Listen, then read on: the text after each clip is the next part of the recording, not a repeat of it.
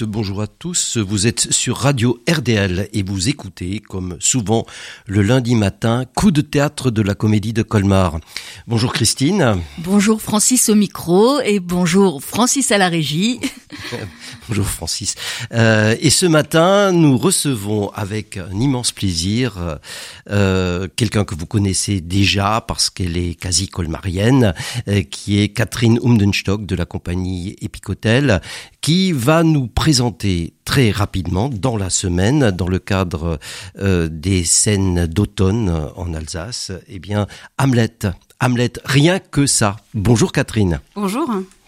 Alors, un Hamlet euh, que nous pouvons voir euh, dès cette semaine. Oui, vous pouvez le voir le mercredi 8 novembre à 20h, le jeudi 9 novembre à 19h, le vendredi 10 novembre à 20h. Il y a aussi une scolaire qui est prévue le vendredi après-midi.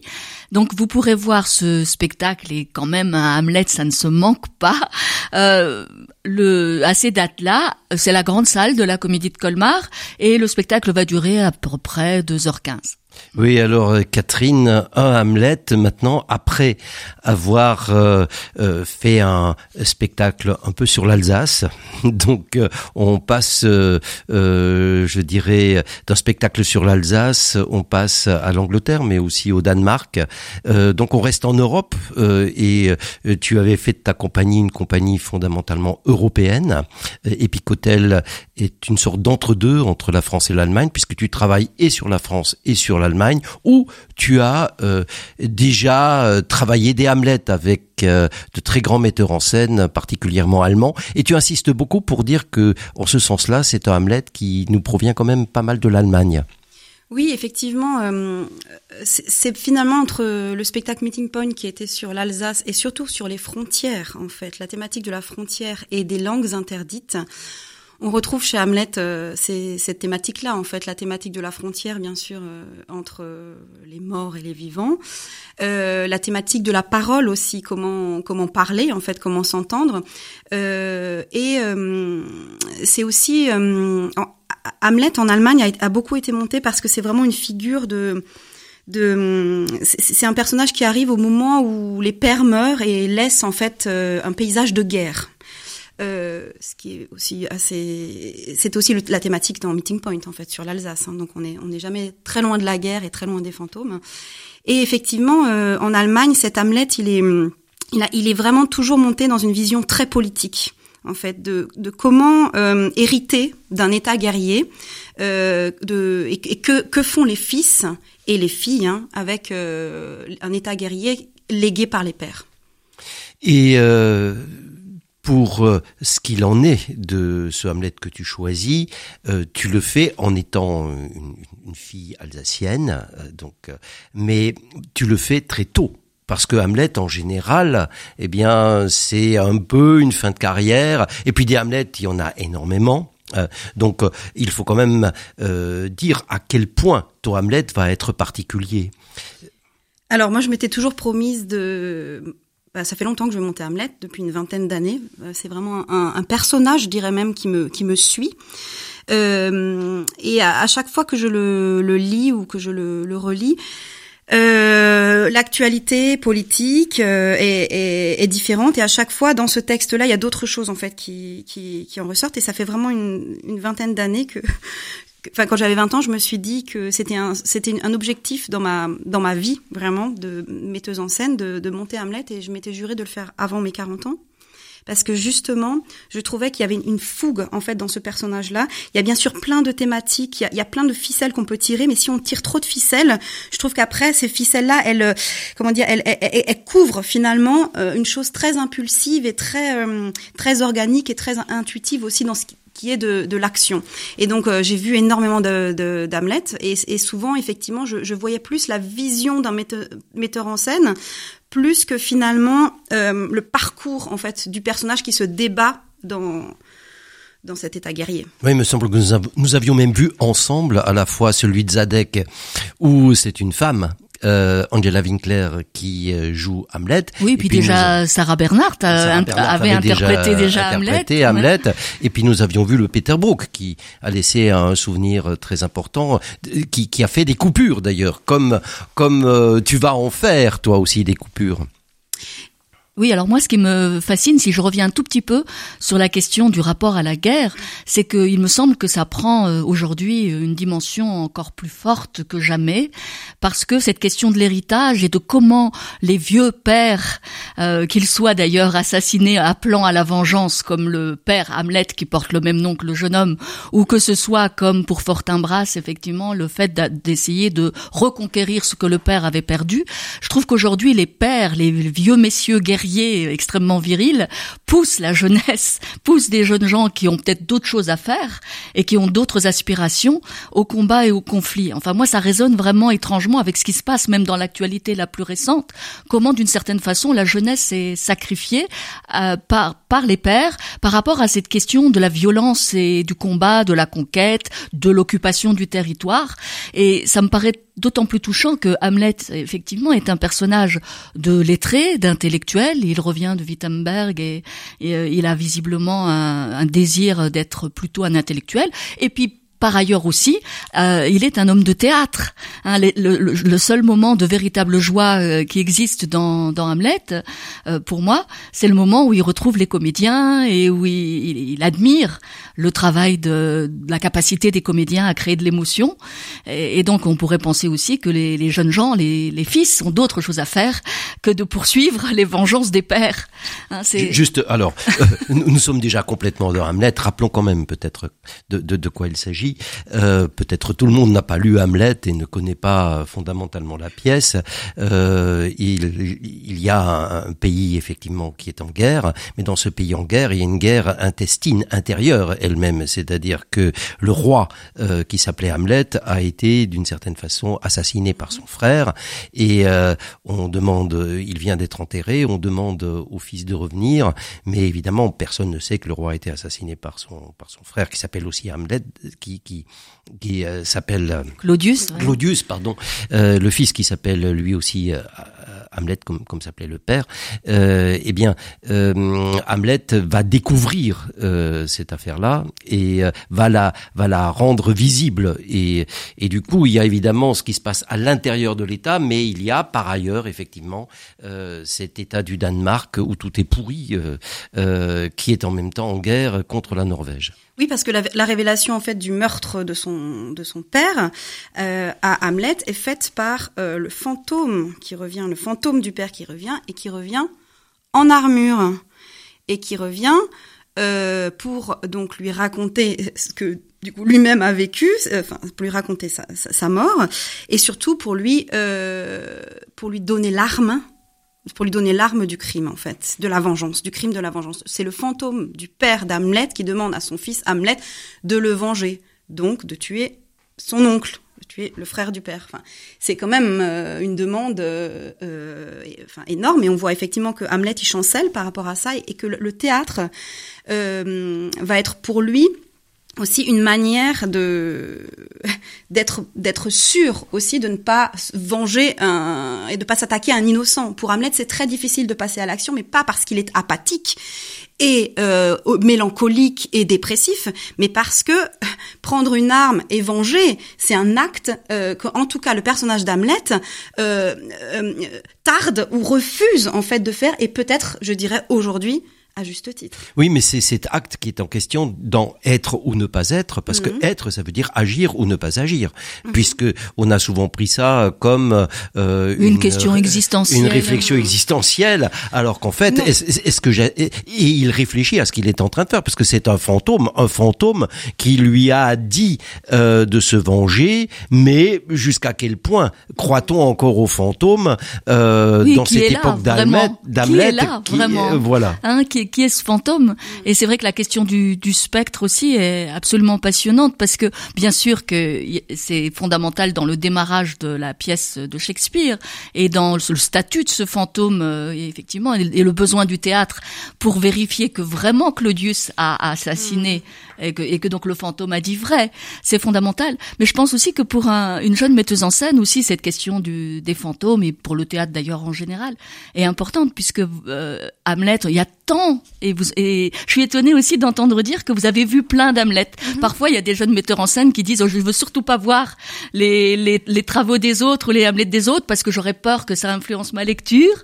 Et il y a tellement de fantômes est de Hamlet. Heureusement qu'on est influencé parce que dans le théâtre, on est aussi héritier d'une tradition. Enfin, c'est quelque, enfin, un peu grand de dire ça, mais moi, moi je me sens quand même. C'est un art qui depuis, euh, enfin, on la, on la connaît sous cette forme depuis 2000, 2000 2500 ans et on, on, on en euh, on en fait, il faut en faire quelque chose. Et et, euh, et je, je, je, pense que c'est mm, un Hamlet se construit parmi parmi tant d'autres, un Shakespeare se construit parmi tant d'autres, une pièce de théâtre se, se construit parmi tant d'autres, et aussi le fait que ce Hamlet soit tellement joué justement et tellement voulu par en fait finalement plein de, de, de générations différentes et de pays différents.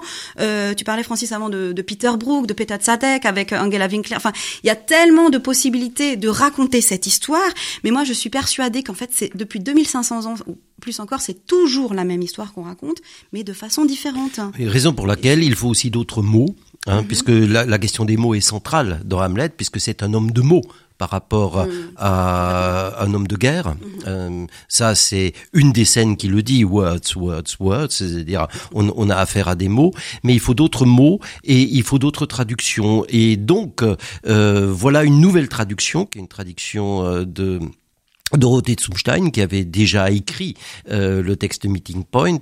Alors, euh, qu'en est-il de cette traduction? Pourquoi et, et comment C'est une traduction pour le jeu quand même aussi complètement pour le jeu et pour la compagnie. C'est une commande que la compagnie a passée à, à Dorothée Zumstein. Euh, elle a traduit euh, plusieurs pièces de Shakespeare euh, déjà. Euh, Dorothée. elle, a traduit Richard III aussi, ouais. Complètement. La Tempête. et c'est à la base, elle est vraiment angliciste, enfin, et, et, traductrice de, de l'anglais, même avant même d'être autrice en fait de théâtre. et en lisant ces traductions de, de Shakespeare, tout simplement, il y avait des mots, des mots, des mots poétiques, mais surtout que je comprenais des mots clairs avec euh, des vraiment un vocabulaire choisi. Euh, euh, je dirais pas d'aujourd'hui parce que tous les mots qu'elle choisit ont existé sous, le, sous, sous Shakespeare aussi, de temps de Shakespeare, mais euh, les mots sont simples en fait, et c'est la combinaison des mots simples qui fait que la pensée est compliquée. Mais ce sont pas les mots en, eux-mêmes, et c'est très agréable à jouer et, à écouter et, et à mettre en scène. Par exemple, on parlait de être ou ne pas être quand elle a traduit ce monologue et que le comédien l'a lu pour la première fois, j'ai compris. J'ai compris de quoi il en retournait. Et effectivement, ce n'est pas être ou ne pas être euh, dans. Bien sûr que c'est une question existentielle, mais c'est pas une question comme ça évanescente et euh, et euh, euh philosophico-intellectuelle. C'est être ou ne pas être. Qu'est-ce qu'on fait quand euh, on est on est on est on est on est on est euh, dirigé par des tyrans Qu'est-ce que fait la, quand, quand, on est calomnié? Enfin, il y, y a, toute cette portée en fait politique dans le monde dans, dans lequel on vit qui est très, je trouve, très claire dans oui, on peut peut-être en lire un petit extrait. Hein. Être ou ne pas être, là est la question. Est-il plus estimable d'endurer les assauts répétés d'un destin atroce ou de se révolter contre un océan de tourments, quitte à y laisser la vie Mourir, dormir, c'est tout. Et par ce sommeil mettre un terme aux souffrances morales et au milieu de coups auxquels la chair est par nature exposée, c'est un dénouement qu'on devrait souhaiter avec ardeur. Mourir, dormir, dormir, peut-être rêver. Ah, c'est contre ça qu'on bute, car dans ce sommeil de la mort, quels rêves vont bien pouvoir surgir quand nous serons débarrassés de ce corps terrestre? Forcément, ça fait hésiter. C'est cette considération qui fait que notre malheur s'étire en longueur. Car quel homme supporterait les affronts et la brutalité de ce monde, les injustices des tyrans, les humiliations des arrogants, la douleur de ne pas être aimé en retour, la lenteur des procédures, l'insolence des personnages publics et les rebuffades imposées par des incapables à des gens méritoires et patients quand ils n'auraient pour se régler lui-même son compte qu'à dégainer son poignard. Qui voudrait porter des fardeaux et grommeler et suer, usé par une existence épuisante, si la terreur de quelque chose après la mort, ce pays inconnu dont une fois la frontière franchie, aucun voyageur ne revient, ne paralysait notre volonté, nous faisant plus volontiers supporter ces maux qui sont les nôtres, que nous hâter vers d'autres que nous ne connaissons pas. Oui, bon, c'est le choix entre agir ou se suicider, mais non pas pour des raisons existentielles, parce qu'il est confronté à une tâche dont il ne sait pas très bien comment euh, elle est juste ou pas juste parce que c'est en ce sens-là l'acte qui est en jeu et pas du tout euh, sa situation d'être humain dans le monde. Voilà.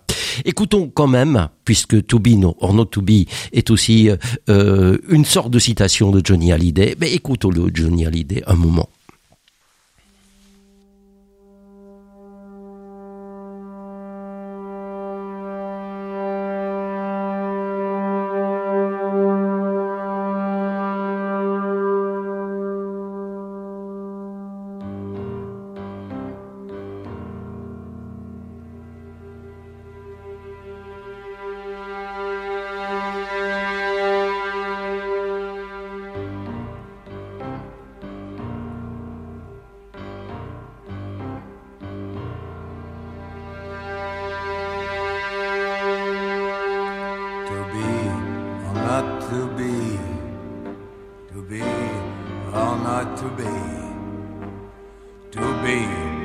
Not to be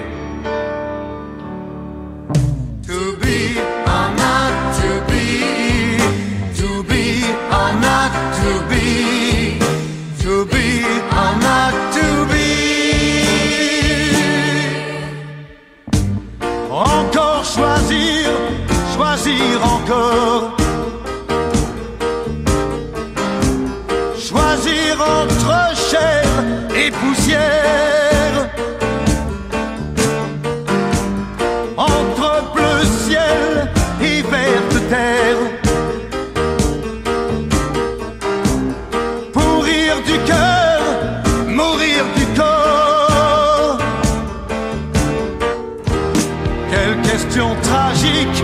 Ah,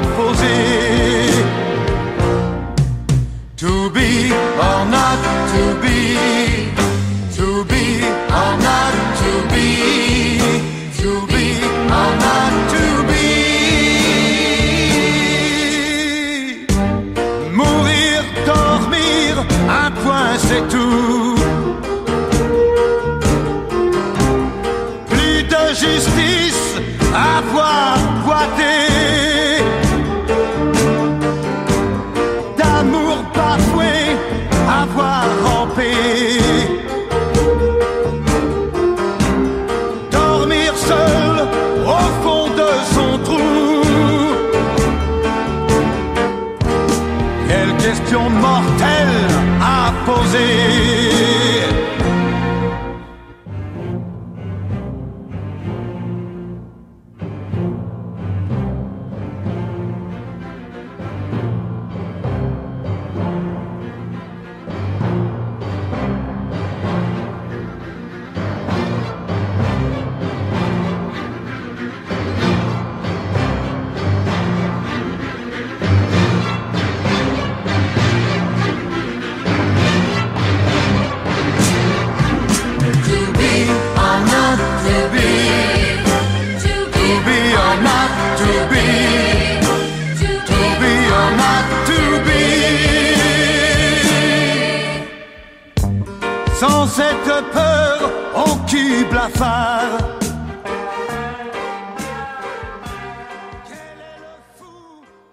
Or not to be, Johnny Hallyday. Nous recevons ce matin à coup de théâtre de la Comédie de Colmar avec Christine. Nous recevons Catherine Umdenstock de la compagnie Epic Hotel pour un nouveau et très intéressant Hamlet à la Comédie de Colmar dès cette semaine. Oui, vous pourrez le voir le mercredi 8 à 20h, le jeudi 9 à 19h, le vendredi 10 à 20h Tout ça dans la grande salle, un spectacle de 2h15. Oui, alors euh, nous avons longuement parlé euh, du point de vue qui est celui euh, de la compagnie de Catherine sur ce Hamlet, en particulier un pays en guerre, et évidemment la question de la vengeance, Hamlet qui doit venger son propre père, qui aurait été tué par son frère, avec d'ailleurs la complicité de sa mère, ce qui n'arrange rien dans cette affaire-là. Euh, nous venons d'entendre Johnny Hallyday de la musique et de la musique il y en aura euh, dans ce spectacle qui accompagne précisément cette enquête parce que c'est une enquête euh, que mène Hamlet pour savoir si vraiment l'oncle qu'il va tuer est l'assassin de son père et sa mère aussi d'ailleurs. Alors la musique là-dedans. Et bien justement la musique, c'est euh, elle qui va être le médium euh, pour pour nous. C'est l'élément théâtral en fait par excellence dans notre théâtre, enfin dans notre euh, pièce de théâtre. Quand les comédiens arrivent par hasard au palais, alors que Hamlet est, est vraiment au point culminant de, de, de cette décision, est-ce que je prends l'arme et j'y vais, ou est-ce que ou est-ce que je fuis, ou est-ce que je voilà je retourne l'arme contre moi euh, des, des, comédiens arrivent au palais par hasard et Hamlet voit en ces artistes, en ces acteurs, acteurs, hein, euh, un moyen pour euh, une souricière, dit-il. Voilà, euh, un piège, un piège à rat pour pour faire pour faire jaillir la vérité. Il, il, compte sur ses acteurs pour que son oncle, qui assistera à la pièce, par rapport à la réaction qu'il aurait, puisse en fait révéler son crime ou pas. Le, le, théâtre comme révélateur de la vérité, en ce sens-là. Effectivement, la fiction, la fiction qui, qui serait qui serait la, voilà la, la, qui découvrirait la vérité. Et ces comédiens chez nous, ce sont des musiciens. En fait, c'est vraiment une troupe de, musique qui arrive. Et euh, nous avons aussi composé euh, exprès une, chanson pour cette pantomime qui est censée donc représenter le meurtre euh, du père tel que le fantôme l'a révélé euh, à Hamlet. Euh, et on a effectivement trois musiciens sur scène qui vont telle une balade un peu à, la Brecht, un peu comme les Morités. Les c'est des, des balades, des, les murderers balades aussi, comme Nick Cave, Nick Cave. On, a fait, on, a, on, a, on a fait beaucoup. Euh, et c'est cette euh, ce moment musical là qui sera effectivement le, le révélateur du, du, crime. Et puis ces musiciens, on les suit en fait tout au long de la pièce, puisque euh, dans la distribution même, la moitié euh, des, des, acteurs sur scène sont des musiciens, ils ne sont pas des acteurs, des comédiens formés au jeu. Euh, c'est aussi pour moi une, euh, un mélange de genre théâtral qui est très shakespearien aussi. Oui, mmh, c'est vrai. Avec le mélange effectivement possible des arts et cette possibilité d'être dans des frontières et de les dépasser, de, les, de, de traverser, de croiser. Et donc parmi les, les, les, personnages qui sont attachés véritablement aussi à un instrument, euh, puisque j'ai vu un tout petit extrait d'une répétition, apparemment il y a la, une, la présence d'une harpe. Alors mmh. c'est le, le personnage d'Ophélie qui est représenté par cette harpe. Alors comment vous avez euh, utiliser aussi cette musique euh, de harpe? Alors, faut déjà savoir que la harpe, c'est un instrument tellement majestueux, tellement majeur. Euh, il fait partie intégrante de la scénographie. C'est vraiment un espace euh, de décor. C'est c'est quelque chose qu'on peut pas tellement bouger. Euh, quand c'est là, c'est là. Ça et ça éveille beaucoup de d'associations en fait en, chacun de nous. Qu'est-ce que qu'est-ce qu'une harpe? Bien sûr, on pense au au au, au, lyre du dé, dans, oui, à Homère et voilà, à lyre, dans, oui. au théâtre antique où c'était des mini harpes, on peut dire quoi. et euh, et il y a quelque chose de très romantique dans la dans la harpe quand on quand on entend euh, ça coule comme de l'eau ce qui est bien sûr l'élément principal euh, du personnage d'Ophélie. Donc effectivement, notre Ophélie à nous, elle est harpiste de formation, c'est une très grande harpiste qui joue dans, dans beaucoup d'orchestres de, symphoniques. Elle est, elle, est, elle est formée pour de la musique classique. Donc on, a, on a des moments très... Euh, comment dire, euh, oui, finalement assez euh, romantique dans le sens vraiment musical euh, du, du, du, terme, mais cette harpe peut aussi être un arc. Et peut aussi produire des sons très grinçants, des sons comme des coups de flèche, des coups de feu, une Amazone. Donc effectivement, on transforme cet instrument pour montrer une multitude de d'Ophélie euh, possible. Parce que c'est autour, effectivement, de la musique que se révèle quelque chose comme la vérité, puisque mm. la scène dont tu parlais, de théâtre dans le théâtre, euh, où les musiciens rejouent la mort, l'assassinat du roi, euh, fait fuir le roi. Oui, et, lights, lights, lights. Manifeste, manifeste à partir de là qu'on a visé juste, et suit la très fameuse scène avec Hamlet et la mère, tant réécrite, mm. par exemple par Tchekhov, mm. tant réécrite, mais qui qui, euh, au fond, conduit à la mort de Polonius, laquelle conduit le père d'Ophélie, conduit à la folie d'Ophélie. C'est-à-dire, c'est un, c'est une, une ligne euh, musicale jusqu'à la folie d'Ophélie, et, et Ophélie, euh, avec sa harpe, manifeste quelque chose de, de, de, la folie même qu'il y a souvent chez Shakespeare, en fait, cette, ce, ce, délire qu'on a chez, chez Lear aussi, chez, chez le roi Lear. parce qu'elle chante aussi dans le texte de Shakespeare. Elle chante et à la première euh, scène où on les voit finalement tous les deux, Hamlet et Ophélie, quand Hamlet répudie Ophélie, on peut dire qu'il l'envoie dans un couvent par ses stratégies. C'est vraiment, il est tellement violent avec elle. Le monologue qu'elle a à la suite de cette scène, elle voit Hamlet dans une telle folie, elle l'avait jamais vu comme ça, et elle dit sa raison est, soudain comme des cloches désaccordées. Mm ça sonne comme des cloches désaccordées. Et, c'est la cloche fêlée de Baudelaire d'une certaine façon, quelque chose qui a qui a fait créer une fissure en fait dans dans Hamlet. Ouais. Et cette fissure va d'une certaine façon se propager à Ophélie. Alors ce qui est amusant ou intéressant aussi dans ce que nous disons, c'est que chaque euh, spectateur, même s'il n'a jamais vu un Hamlet, attend souvent, euh, il a une image d'Hamlet. Tout le monde a une image d'Hamlet, parfois un cliché. on attend justement, par exemple, la folie d'Ophélie, comment le metteur en scène va traiter mhm. la folie d'Ophélie. Donc déjà, ça me paraît très intéressant, par exemple, ce, le choix que vous faites là, de passer par la musique. Oui, et, et donc la mort, euh, puisque nous parlons là de, de la mort d'Ophélie, le suicide d'Ophélie, mais et de la mort et, et, cette fameuse scène du crâne qui, mhm. qui ah oui, qui était centrale, par exemple, qui, qui était centrale euh, parce que dans, dans, la mise en scène assez récente que nous avons pu voir à, à, à Bussan, euh, la mise en scène de Simon de l'Étang, euh, tout, tout, allait vers la mort, tout, tout allait vers, vers cette affaire-là. Et donc euh, là, on n'est pas là-dedans, on est plutôt du côté de, du, du rapport au père, des, des pères au fils, etc. On est, on est dans des filiations plutôt que dans la destruction totale.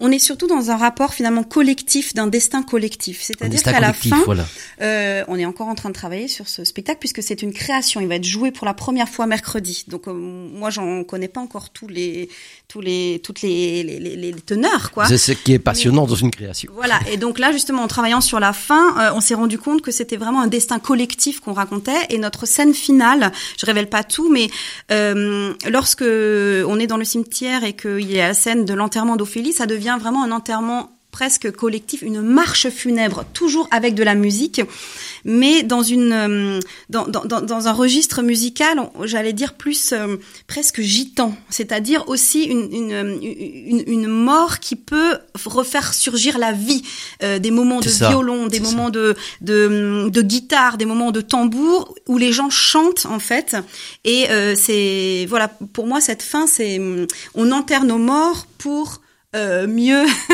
revivre. revivre. Et c'est Norvège qui va prendre la place de. de mhm. D'où la position de quelqu'un comme Fortinbras, mhm. euh, qui au fond est un peu l'envers de Hamlet.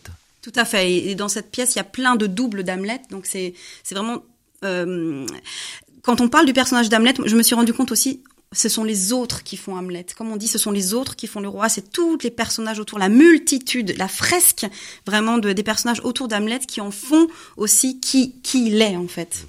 Eh ben, c'est tout à fait passionnant. Peut-être quand même un mot sur tout le travail que tu as fait, accompli autour de ce Hamlet. D'abord euh, avec des lycéens, mais aussi euh, avec euh, d'autres types de publics et le petit spectacle, une, petite, forme, que tu que tu as créée qui s'appelle Hamletino. Peut-être en parler deux minutes. Oui, en fait, Hamlet c'est une, une, variation infinie de, de, de, thèmes infinis, et on s'est dit qu'il fallait absolument qu'on puisse proposer cette matière comme moi je l'ai je l'ai découvert aussi au, au, au, lycée, ce Shakespeare en général, mais, mais surtout la figure d'Hamlet.